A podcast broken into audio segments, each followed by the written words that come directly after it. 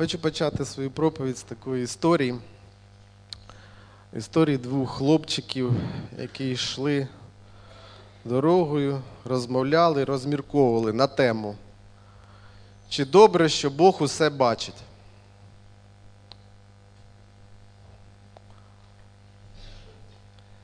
І перший хлопчик сказав: мені не подобається, що Бог усе бачить.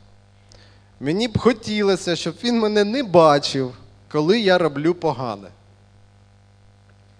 А другий каже: А мені подобається, що Бог усе бачить. Тому що коли мені буде важко, він побачить і зможе мені допомогти. Питання: а як би я чи хтось з вас хотів би, щоб він бачив чи не бачив? Чи коли ми щось робимо погане, хай він закриє очі. А коли щось буде, ну, е, ну, е, коли нам буде важко, хай він у всі очі дивиться, да? він же ж всемогутній, він всевидящий, хай він усе бачить. Але так не буває. Е, Бог усе бачить і завжди. Він всемогутній. І, і є такі речі в нашому житті, до яких ми дуже звикаємо. Е, Ми робимо щось звичайне для нас. Ми кажемо навіть, ну це звично для мене, це моя звичка така. Е, У когось є звичка е, ну, ранком робити е, фізичні вправи. Я не прошу піднімати руки, я і сам не роблю це ну, часто. От коли вже десь там щось, ну, щось так, от, де щось в спині, починаю робити вправи, коли мене лікар колись навчив, я лікував спину, він мене навчив. Я зразу згадую ці вправи всі, починаю їх робити. Тобто, коли нам ну, щось нас турбує, а е, тоді ми щось і робимо. Але так ну, було б правильно зробити це звичкою, да, і щоб е, завжди тіло було в доброму стані. Тобто це дуже гарна звичка, да, якщо вона є. Амінь.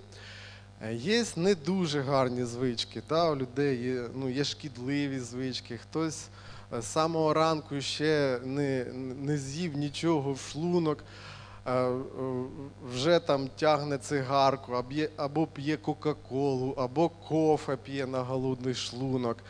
Е, Ви знаєте, це дуже некорисна звичка. Це дуже некорисна звичка. Вона руйнує слизову оболонку у шлунки, тому що ти п'єш гарячий кофе, ти п'є, ну, і це ну, дуже е, збуджує так, да, і тебе збуджує. Та, і ти думаєш, о, як Господь мене наповнив сильно. Може, це не Боже наповнення. Тому є не дуже корисні звички. І е, є те, що навіть руйнує нас. І е, ми звикаємо до багатьох речей. Щось ми ну, звикаємо, наприклад, одягати якусь там одежину таку. Ну, це моя любима там блузка, там, да, чи піджак, чи штани, чи взуття. Там. Я вже носю, носю. Ну, ну таке удобне, таке там. Ето, ну, є звичка, да, вже така. Ти звикаєш до якихось речей, і тобі дуже важко з ними якось ну, там, е, розлучатися вже все. Вже, ну, вона вже така вже ветка, вже і треба її викидати. От. І іноді цю рису характеру називають консервативність. Ви чули таке, да? От це людина консервативна, в неї такі звички, я вже знаю. Оце як вийдеш, от е, е, він встає в 5 утра, в нього вже світло горить в хаті, там, він вже там е, з першими там, півнями встає, там, іде, порається, там, і ще щось, вже все. Або він вже на кухні, вже там включив радіо. Там, ну, тобто є якісь звички, ну, такі консервативні. І, але е, буває так, що те, що ти звик робити, воно може вже не діяти. Да, то ти захворів і ти звик. Ну, полежу недільку, і все буде нормально. А хтось каже, та ні, які там лежать. Нема коли лежати. Треба йти працювати. Треба взяти жменю таблеток, глотнути, запити їх во ім'я Ісуса. І йти працювати. Ну, У кожного свої якісь методи, але вони чогось іноді бувають не допомагають. Тобто вони не дієві. Так?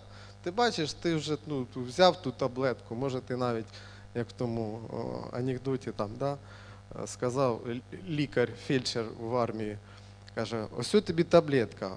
пополам її переламав. Оце від голови, а це від шлунку. Е, Тобто ти, е, ті таблетки, які ти ну, приймав, вони вже тобі не допомагають. Той аналгін вже не допомагає, там, да? той цитрамон, щоб голова не боліла, не допомагає. Можливо, є якісь інші, інші якісь причини, да, чому це не допомагає. І треба щось дивитися, треба щось змінювати. У мене там вдома консиліум лікарів, там дружина дзвонить доньки, донька дзвонить дружині, вони е, е, там спілкуються, вони там нараду цілу збирають е, в вайбері там, чи ще десь щось там, друг другу щось корисне кажуть е, і щось вирішується. Тобто в плані, е, наприклад, ну як, лікування у мене вдома все добре, слава Богу. І коли якісь ліки не, ну, не допомагають, ми шукаємо інші методи лікування, да? якісь інші ліки.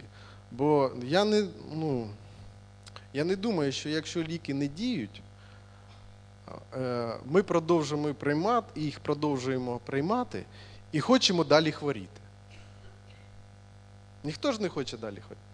Ну іноді так, якби знаєте, як е, зі сторони так подивишся, що людина робить те ж саме, продовжує хворіти, але вперто робить те ж саме. Іноді таке буває. Іноді хтось за собою таке чи замічає, чи не ну, дивиться, чи бачить, чи не бачить. Ну, іноді це буває. Є такий, така біблійна історія е, в Новому заповіті. Це Євангеліє від Івана. Відкриємо спочатку 20 розділ, 30-31 вірші. Е, Апостол Іван він написав це, е, це Євангеліє, і наприкінці, наприкінці він е, завершує такими от словами. Да? Що він каже? Багато ж і інших ознак учинив був Ісус у присутності учнів своїх, що в книги оці не записані. Це ж написано, щоб ви вірували, що Ісус є Христос, Божий Син, і щоб віруючи життя мали в ім'я Його. Тобто, усе, що потрібно для людини, щоб вона увірувала в Ісуса Христа, Іоанн, Іван побачив, каже: ну я, мабуть, вже все написав, все, що мені на що мене надихнув Господь, усе, щоб людина увірувала і мала в життя, вже все написано. Але потім ми бачимо, є і наступний розділ, да? наступна історія. І це 21 розділ. Щось було потрібно написати, і це було щось дуже важливе. Амінь. Тому Іван дописує. Ну, це не просто там по скриптум там пару, пару слів, пару речень. Ні. Там така велика історія. І ми зараз її прочитаємо. Приготуйтеся, буду довго читати. Після цього з'явився Ісус знов своїм учням над морем Тіверіадським. І з'явився отак. У купі були Симон Петро, і Хома, званий Близнюк, і Нафанаїл із Кани Галілейської, і обидва сини Заведеєві, і двоє інших із учнів його. І говорить їм Симон Петро: Піду риби вловити. Вони кажуть до нього, і ми підемо з тобою. І пішли вони і всіли до човна, та ночі тієї нічого вони не вловили. А як ранок настав, то Ісус став над берегом, але учні не знали, що то був Ісус. Ісус тоді каже до них: чи не маєте діти якоїсь поживи? Ні, вони відказали. А він їм сказав: закиньте невода праворуч від човна, то й знайдете. Вони кинули і вже не могли його витягнути із-за безлічі риби. Тоді учень, якого любив був Ісус, говорить Петрові: це ж Господь. А Симон Петро, як зачув, що Господь то, накинув на себе одежину, бо він був нагий, та й кинувся в море. Інші ж учні, що були недалеко від берега, якихось ліктів із 200, припливли човником, тягнучи невода з рибою. А коли вони вийшли на землю, то бачать розложений жар, а на нім рибу і хліб. Ісус каже до них: принесіть тієї риби, що оце ви вловили. Пішов Симон Петро та й на землю витягнув невода повного риби великої 153. І хоч стільки було її, не продерся, проте невід. Ісус каже до учнів: Ідіть, снідайте. А із учнів ніхто не наважився спитати його, хто ти такий? Бо знали вони, що Господь то. Тож підходить Ісус, бере хліб і дає їм так само ж і рибу. Це вже втретє з'явився Ісус своїм учням, як із мертвих воскрес. Як вони вже поснідали, то Ісус промовляє до Симона Петра: Симоне, син Йонин, чи ти любиш мене більше цих? Той каже йому: Так, Господи, відаєш ти, що кохаю тебе. Промовляє йому: Паси ягнята мої. І говорить йому удруге: Симоне, сину Йонин, чи ти любиш мене? Той каже йому: Так, Господи, відаєш ти, кохаю тебе. Промовляє йому: Паси вівці мої. Утретє він каже йому: Симоне, син Йонин, чи кохаєш мене? Засмутився Петро, що спитав його втретє, чи кохаєш мене. І він каже йому: Ти все відаєш, Господи, відаєш ти, що кохаю тебе, промовляє до нього Ісус. Паси, вівці мої. І це такий великий уривок, який я прочитав. Я прочитав, щоб ми побачили таку е, картину да, того, цієї всієї події. Вона почалася з того часу, коли Петро сказав, іду рибки половити, да, і учні пішли за ним. Е, це було ну як, звична робота для Петра, риболовля, чи незвична? Звична. Він був професійний рибалка. Професійний, да? І там були ще деякі учні, які це робили професійно, вони знали цю всю роботу. Е, і е, вони пішли на цю риболовлю. Я колись мене запросили на таку також нічну таку рибалку, але це не була риболовля там вудкою, це була риболовля сітями. І е, це робили вночі, бо ховалися, і це було дуже давно, аж після армії був. Мене так запросили. Е, Я тільки після армії демобілізувався, приїхав, там ми поїхали в село, і мене кажуть, пішли там риби половимо. Я говорю, пішли, ладно. Ну і думаю, ну це ж так якось дуже цікаво. Ви знаєте, стало темно, налетіли комарі, почали кусати. О, там, там тільки так і, і робив там. А потім стало прохолодно, вже якась щось там. Думаю, нащо ми куфайок понабирали в машину? А потім зрозумів, чому ми їх туди набрали. Почали одягатися, щось так холодно. А це е, е, ну, перший місяць літа, і ще не було дуже так жарко, так. І е, по ночам було дуже прохолодно. І ми ще в тій воді борсались холодні, і воно так ну, не дуже приємно. Ну, ми там через кожну годину ну, випливали, перевіряли там сіти, і е, це воно таке холодне, таке бридке, е, але була якась рибка. Ну, була якась риба, було щось, і це нас трошки якби так підбадрило, що не спустим, там ми щось приходимо. І ну, не дуже воно приємно. Мені більш комфортніше е, риба- рибалити вдень. А ще пам'ятаю, одного разу ми вночі рибалили, і мені там щось прийшлося зайти в воду. То ви знаєте, аж лячно там в тій холодній воді. Темно, щось може тебе зараз за ногу вхопить і потягне. О, тобто не дуже там було комфортно. Тому я розумію цих учнів трошечки, небагато, трошечки. Я невода скільки не закидав. Не знаю, скільки разів вони закидали, але була це невдачна рибалка. Да? Не дуже вдала була рибалка в них. Тобто можна було побачити, що е, вони е, виснажились, вони, мабуть, були вже голодні. Знаєте, як мужик працює яко- дуже довго. Він дуже такий голодний і навіть стає трошки розлючений. Тому жінки, коли чоловік він прийшов дуже ну, такий, е, якби втомлений, да, то не забрасуйте його якимись питаннями. Наїжте йому, насипте йому е, миску борщу, дайте йому поїсти, коли в нього вже там котята подобріють внутрі, тоді можете вже його щось розпитувати, щось в нього спрашувати, щось просить. Він тоді добрий. А починати треба з того, щоб покормити. І от ці учні були в такому стані, була така невдала, дуже невдала рибалка. Е, вони. Е,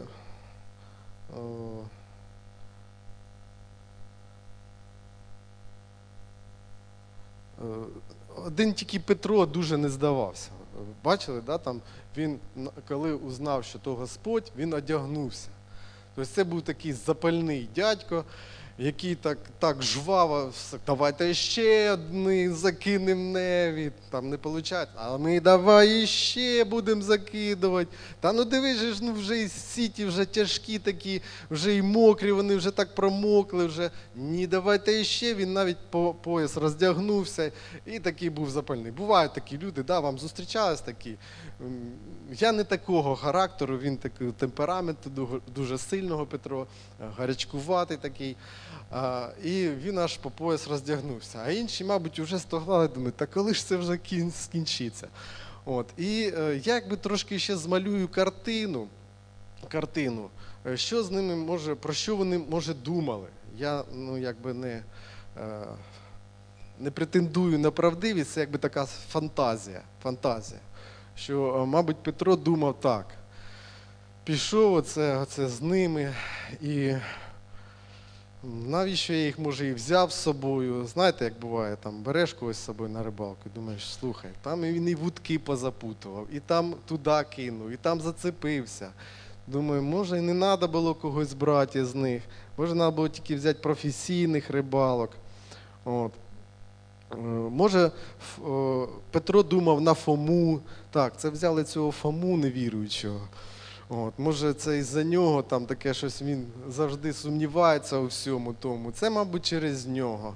Іноді бувають такі, коли е, ну, ситуації, коли ми е, в якихось негараздах хочемо знайти винуватця. Не себе, а когось іншого.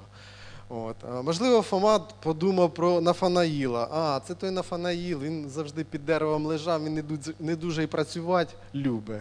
Він отак десь там, я замічав, там він на, на суботнику, там, на і лопату якось так держав, не дуже впевнено, так якось махає, там трошки, там, на, трошки набере, трошки махне, поки летить, він відпочиває. О, тобто, е, можливо, такі були думки, я не претендую. Нафанаїл, можливо, думав на Андрія. Його, а його ж там і не було? Да? Не було ж Андрія? Не було. Думаю, так, слухай, Андрій, чого його тут нема? Міг би допомагати своєму братові Петру. От. А його тут нема, без нього нам дуже важко. Були ще інші учні, да? там був і Іван, е, бо він писав це, ну, це послання, да? був його Яків, це були професійні рибалки. Були ще двоє, про яких ну, інтрига. Ми навіть не знаємо їхніх імен. А вони, може, думали, о, ну, пішли з рибалками, кажуть, що професійні, а нічого не вловили. Краще б вдома сиділи. І всім із них було важко. Можливо, ніхто про них так не думав. Можливо, всі тільки боролись за існування. Вистоять. Якби нам день простоять, до ночі продержатися. Хтось, можливо, боровся за те, щоб вистояти. І в мене так, якби народилось питання, чому Ісус не прийшов раніше? Молились вони чи не молились, невідомо. Просили вони Ісуса допомоги чи не просили. От коли він був рядом з ними, да, піднялась буря, шторм, він спав. І вони кажуть: Ісус, ну що, тобі і діла немає, ми тут потопаємо, а ти от спиш. О. Їм було, як його швидко ну, розбудити. Да? А тут не було його поруч. Е, і я, ну так, запитував і молився, і мені прийшла така, ну, така відповідь, можливо, ви маєте більше таких відповідей, але одна до мене прийшла. Що, е, по-перше, ніякої загрози їхньому життю не було. Вони не тонули. Не тонули. Е, нічого з ними не відбувалося, не було шторму, не було вітру. Ну, просто тренувалися в, в- в киданні невода і витяганні його в пустим. Так, тренування таке, велике ночне тренування. І Ніякої, по-перше, ніякої загрози їхньому життю не було. Це не було тоді, коли Ісус побачив їх, коли вони бідували в морі, да, там піднявся шторм, і Він пішов до них по воді. І він заспокоїв бурю, так? Там і Петро щось питався ходити по воді в нього. Ну, але він один, хто ходив. Нікого ми не бачимо, щоб хтось ходив да, із учнів.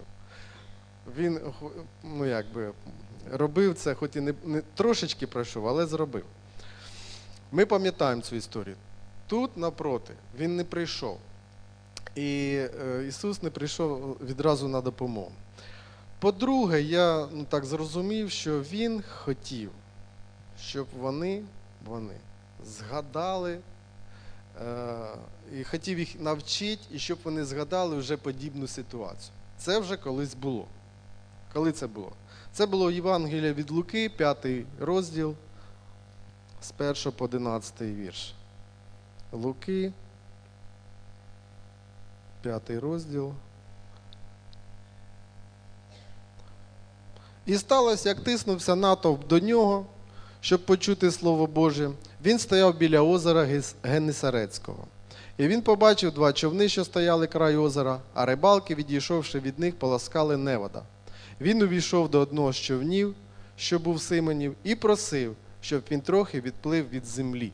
І він сів та й навчав народ із човна. А коли перестав він навчати, промовив до Симона: Попливи на глибинь і закинь на полов свій невід. А Симон сказав йому відповідь: Наставнику, цілу ніч ми працювали і не вловили нічого, та за словом твоїм укину невода. А зробивши оце, вони безліч риби набрали, і їхній невід почав прориватись. І кивали вони до товаришів, що були в другім човні, що прийшли помогти їм. Ті прийшли та й наповнили обидва човні, човни, аж стали вони потопати. Тобто ми згадуємо, ця була вже ситуація, да, та, такий, вже, з ними таке вже відбувалося. Е, І Ісус прийшов і хотів, я так вважаю, що хотів їм нагадати: слухайте, ви щось зробили не так. Ви пішли без мене. Можливо, без Слова Божого пішли вони рибалити.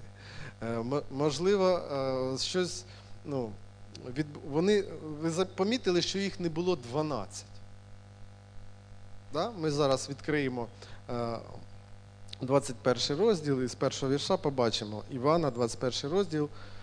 У купі були е, там, скільки їх було? Як ви? Симон, Петро, Хома, Близнець, Близнюк, Нафанаїл. Дев'ять було чи скільки було? Сім було, да? так. Петро це подвійне ім'я було, да? Симон Петро. Спочатку їх звали Симон, потім Петро, а у Хома було прізвище Близнюк. І є така зараз єресь, е, яку по телебаченню показують, що Фома Близнюк, Хома Близнюк це близнюк Ісуса Христа. Він був на нього схожий. Е, Це е, неправда, це, ну, тому що Слово Боже каже, що Ісус Христос однороджений від Отця. Тому цього ніяк не може бути. Що Він, Хома, був схожий на Ісуса Христа. Не всякому слуху вірте, що ви чуєте чи десь бачите по, телебаченню. І їх було тут небагато. Да, їх було семеро. Там, які, з того уривка, який ми читали в Луки, їх було більше, було два човни. Коли більше народу, легше справлятися з ситуацією. Да? Коли кожен знає своє місце, кожен бере свою якусь відповідальність. Е, Це якось на, ну, на толоці, да, ми збиралися на цей суботник, і е, кожен щось брав, і як більше братів і навіть сестри приходили, допомагали, то і робота жвавіше йде. Амінь. І коли ми там апаратуру перевозили бусиком, то е, більше прийшло, загрузили, вигрузили, і все це е, краще робиться. Тобто, коли більше народу і є порядок, то і більше користі від цього всього. Ісус прийшов їм, і що перше Він зробив? Він не почав їх сварити. Да? Він їх запитав: діти, чи маєте яку поживу? Поживиться є у вас чим? Ні, нічого немає. Тобто він дуже розумів цих мужиків, які втомилися вже холодні і голодні. Він їх запросив за поживу, і він розумів, що зараз їм треба якийсь невеличкий успіх, щоб вони якось трошки воспрянули. І він їм сказав: закиньте по праву сторону. Закиньте невода по праву сторону човна. Так і називається моя проповідь, тема проповіді. Закиньте невода по праву сторону човна. Чому потрібно було закинути і, ну, на праву сторону? Вони ж уже звикли з лівою все робити. Мабуть, там була якась, якісь були крючки, там, за які вони щось зацепляли. Можливо, там, ну, там, а Петро заставбив місце своє. Так, тут я, ви біля мене два метри, щоб нікого не було, щоб я когось не навернув. Так, я тут тягну. А ти там стоїш, а ти там стоїш. А тут Андрій, ага, Андрія нема, ставай. Там Нафанаїл чи Фома. І ще то, е, тобто у кожного було своє місце, звичне місце, звична якась робота. Знаєте, коли професійний рибалка і хтось робить щось професійно, у, у нього інструмент на своїх місцях це добре, так? Ти ну, шука, раз, і ти вже взяв, і ти вже ним користуєшся, ти ще щось ним вже робиш. Е, я бачу там, як у гонки там Формула 1, як там персонал обслужує е, ці боліти. Да? Там він під'їхав, пару секунд його вже заправили повний бак, змінили чотири колеса, е, дали йому водички попити і пух, вже вистрілив, він вже поїхав. Е, І коли така команда працює, то ну, пілот цей да, Формула 1 він досягає великих успіхів. Тобто була командна робота. Вона дуже важлива, вона потрібна, але щось вони робили дуже звичне, і Ісус їм хотів показати, не все, що ми робимо дуже звично, не все може допомагати. Ви робите і робите. Буває таке. Я там до чогось звикаю, я його роблю, роблю.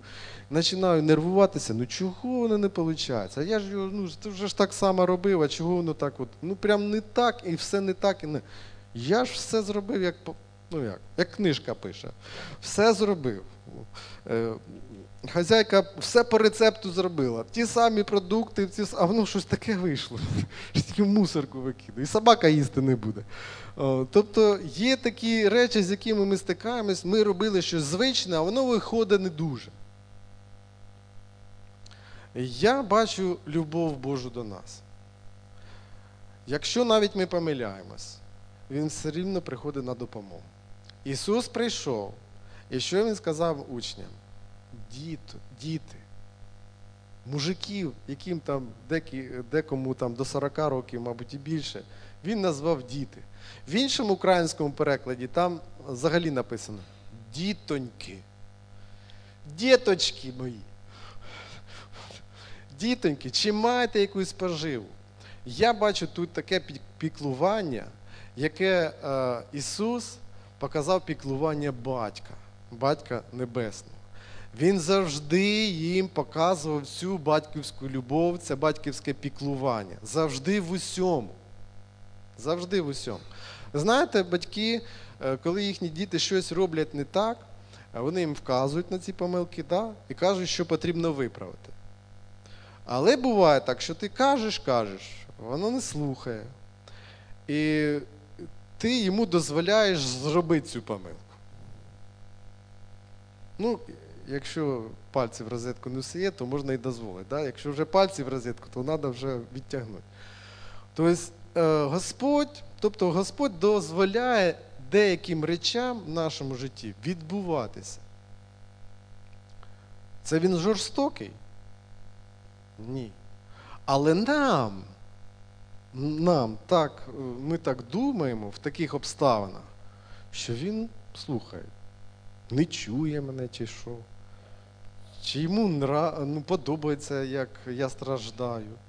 Ну це якесь знущання просто. Ну, чого воно так? Таке іноді відбувається. Може, у вас не відбувається, в мене іноді відбуваються такі, такі думки приходять, я їх гоню з усієї сили. Я все ж таки вірю, що Господь люблячий, що Він завжди приходить вчасно. У мене колись там якась гайка не відкручувалась в машині, я її три дні не міг відкрутити. Я там в неї вже і пшикав, та я вже на неї руки ложив і молився за неї. І все там, і вже такі ключі, і пару штук вже погнув, поламав, все ніяк. Болгаркою не хотілося відрізати, тому що там це зруйнувалася там ціла цепочка всього. І все ж таки, слава Господу, ну, відкрутилось воно. Я багато чому навчився через це, через е, цю ситуацію. Тобто Господь хоче, щоб ми навчились. Якщо Він щось дозволяє, то е, і це не загрожує нашому життю. Да? Коли я бачу, що дитина моя впала, вдарилась, збила лікать в калюжу, борситься, я ж не буду стояти і ждати. Так, ну хай вона якась сама вилазить. Ні, я допоможу. А коли в неї просто не, не, ну, як, не, е, не може вона іграшки свої зібрати, які порозкидала по всій, е, по всій кімнаті, то я все ж таки кажу: збирай. Та я не можу, збирай. Давай, ти це зможеш. Тобто Господь бачить, на що ми спроможні. Так? Він бачить наш потенціал. Але він і бачить, що потрібно щось виправити. Якась звичка вже в нас, вона нам не, не приносить користі. Щось ми вже зробимо зазвичай. Зазвичай ми приходимо на служіння, зазвичай ми приходимо на домашню церкву, зазвичай там щось е, слухаємо проповідь, зазвичай спимо на ній. Таке буває, я бачу з залу, хто спить, може, заскучали. Може, втомилися, всю ніч працювали. Все може бути. Хтось може із нічної прийшов. Моя дружина знаю, що прийшла з нічної. Ну не спить. Бачу.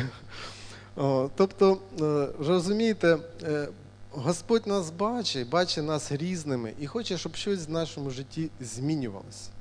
Він так нас сильно любить, так сильно любить, такими, як ми є. Але так сильно любить, щоб хоче, щоб ми і змінювали, щоб ми не залишались такими, як ми є. І тому Ісус тут звернув увагу, увагу учнів. Подивіться, закиньте по правий, по праву сторону. Чого потрібно було по праву? Можливо, уся риба привикла, що її ловлять зліва. І вона ховалася по правій стороні човна. Ну, куди так човник? А нас з правої сторони. Так, тут не буде, тут вже і е, бік е, човна цього вже мохом покрився, вже там і зелень виросла, і вже те, те все є.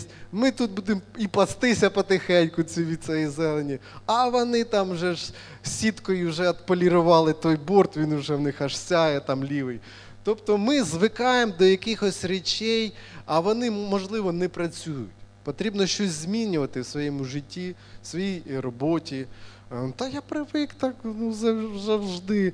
Ну, я ще пам'ятаю з Союзу, що вставляєш саморіз і молотком його забиваєш.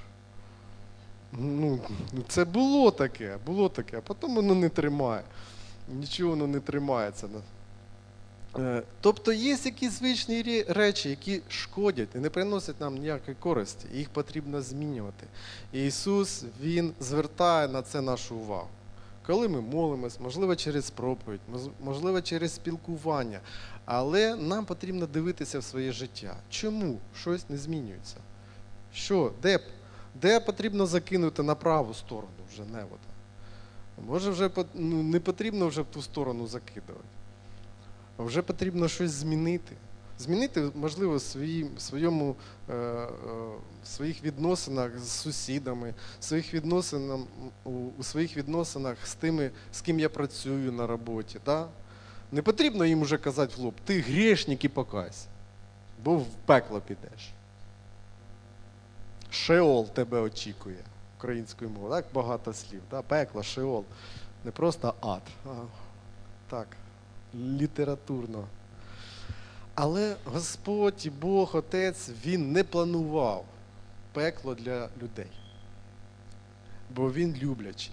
Те, що Він зробив, Він послав свого єдиного сина не для того, щоб люди йшли в Шеол, в пекло, а для того, щоб вони увірували. І наша недові, недовіра Богові, можливо, спонукає нас на такі вчинки, як Петро. Він пішов роби, ловити рибу. Ну, це коли, е, ну, е, коли це вони робили до зустрічі з Христом, це його була, його була професія. В цьому не було нічого поганого. Так? А коли їх Господь призвав, і вони слідували за Христом, то його покликання вже було пасти вівців. Про що він йому нагадував потім? Да? Можливо, є люди, які за своєю роботою ховаються і тікають від Бога, і не, хотя, і не хочуть ніяких змін в своєму житті. Вони, може, і думають, що вони змінюють місце роботи, Да? От я піду туди, там може буде краще. І, можливо, набираються цієї роботи, ще беруть додому її. О, і ховаються. Я, я такий зайнятий, я такий зайнятий, мені нема коли на групу прийти, на служіння прийти, та до вас в церкву як на роботу треба ходити. Е, ну, Буває так, ну, такі, е, такі, такі випадки, що людина ховається.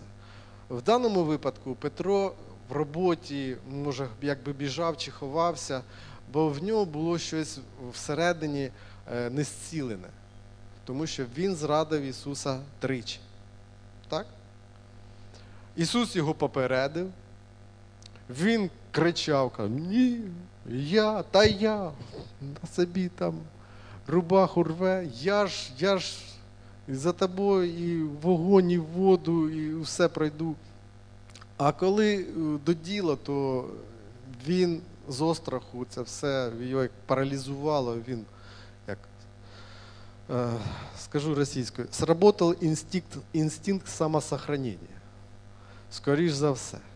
Е, Тобто є людина, яка може не контролювати якісь свої дії. Коли ти знаходишся на якійсь межі, межі то тобі дуже важко щось аналізувати, приймати якісь правильні рішення.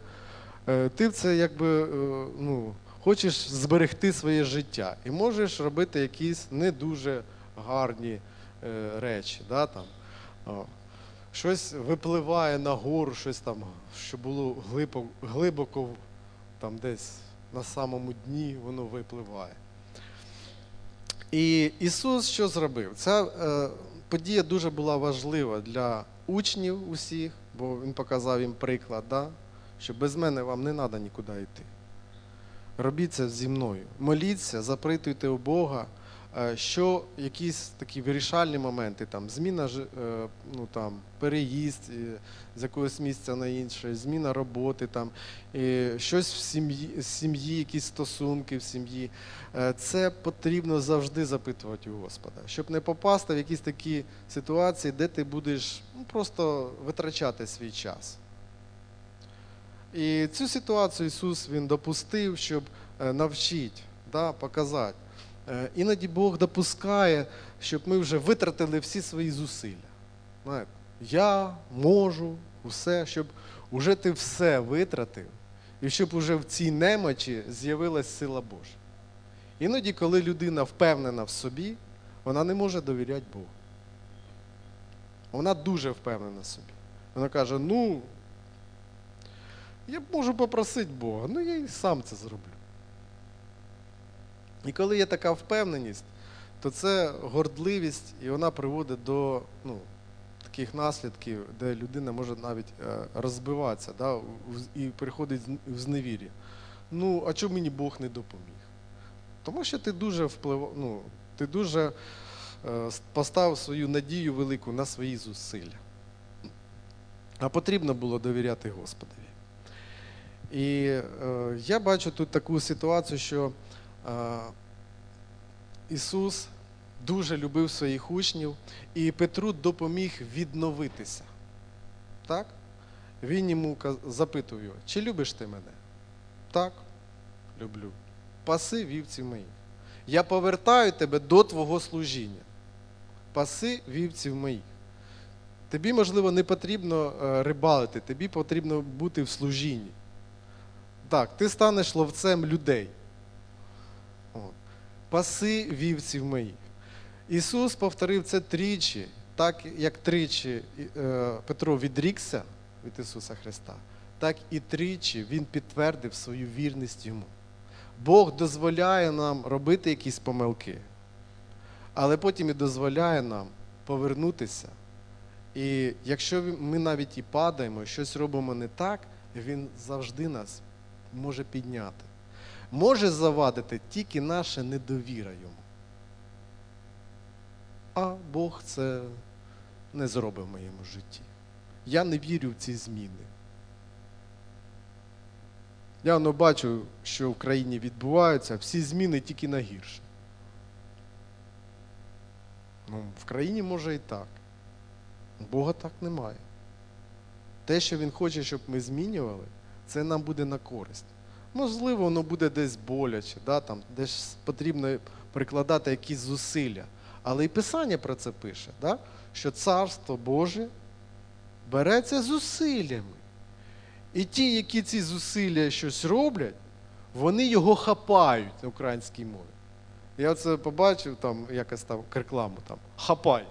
Кредит хапай. Там, кидай йому телевізор, типа хапай. Бачив, може, хто таку рекламу. І, а, а, а я це місце писання побачив тут. Тут реально хапай царство Боже, тримайся його, тримайся, слідуй за Христом.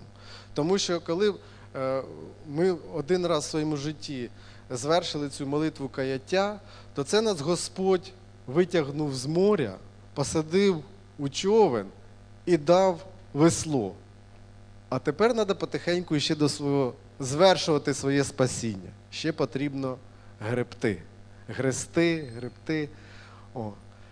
Е, І я хочу деякі ще висновки, щоб ми повторили да, в нашій. І в нас ще сьогодні буде причастя.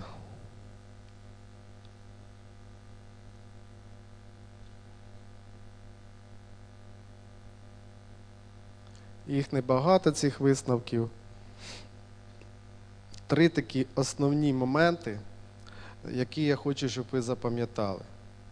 Окрім моїх е, прикладів, щоб ви ще запам'ятали основні моменти. Ми щось робимо за звичаєм, і це або допомагає, або шкодить за нам. нам. Так? Є те, що шкодить, є що допомагає. Ісус завжди виявляє для нас турботу і піклування батька, навіть коли ми помиляємось або падаємо. Тому що, як ми, батьки, написано, да, що ми, е, маючи зло всередині себе, е, робимо якісь добрі вчинки. Так, це зло ми успадкували ще від Адама і Єви. Тому що це війшло і це є в нас. І дитина вона народжується, і вона вже народжується з маніпуляцією батьків. Кричить, вони до неї біжать. Кричить, вони її кормлять. Тобто, е, кричить, на руки взяли, мовчить. Положили, кричить. О, це вже маніпуляція. Тобто діти вже вони з таким народжуються, і ми всі через це пройшли. Аби, а, ну, але Бог любить нас і піклується про нас завжди. Бог дуже любить нас, тому і звертає нашу увагу на те, що потрібно змінити. Ці три основних моменти я хочу, щоб ви запам'ятали. І давайте ми зараз з вами встанемо, помолимось. Далі в нас ще буде причастя. Дорогий наш Отець Небесний, Господь наш Ісус і Дух Святий. Боже, ми вдячні Тобі, що е, Ти дав нам таку привілею називатися і бути Твоїми дітьми. Ти всиновив нас собі через Сина свого Ісуса Христа. Ми дякуємо Тобі за Твою любов, за Твоє піклування кожного дня в нашому житті. Милість Твоя оновлюється для нас кожного ранку. І ми дуже вдячні Тобі за це, Господь, що Ти зробив для нас на Голговському хресті. Алілюя! Ми просимо, щоб ти допомагав нам змінювати те, що вже не приносить користі. Господи, допоможи нам звернути нашу увагу на, на всі сфери нашого життя. Господи, там, де потрібні зміни, допоможи нам е, всі ці зусилля е, зробити і досягти успіху. Господь, дякую Тобі, що Ти так піклуєшся, так любиш нас, бо Ти люблячий пастир Ісус. Алілюя! Слава Тобі, вся честь і вся хвала Тобі.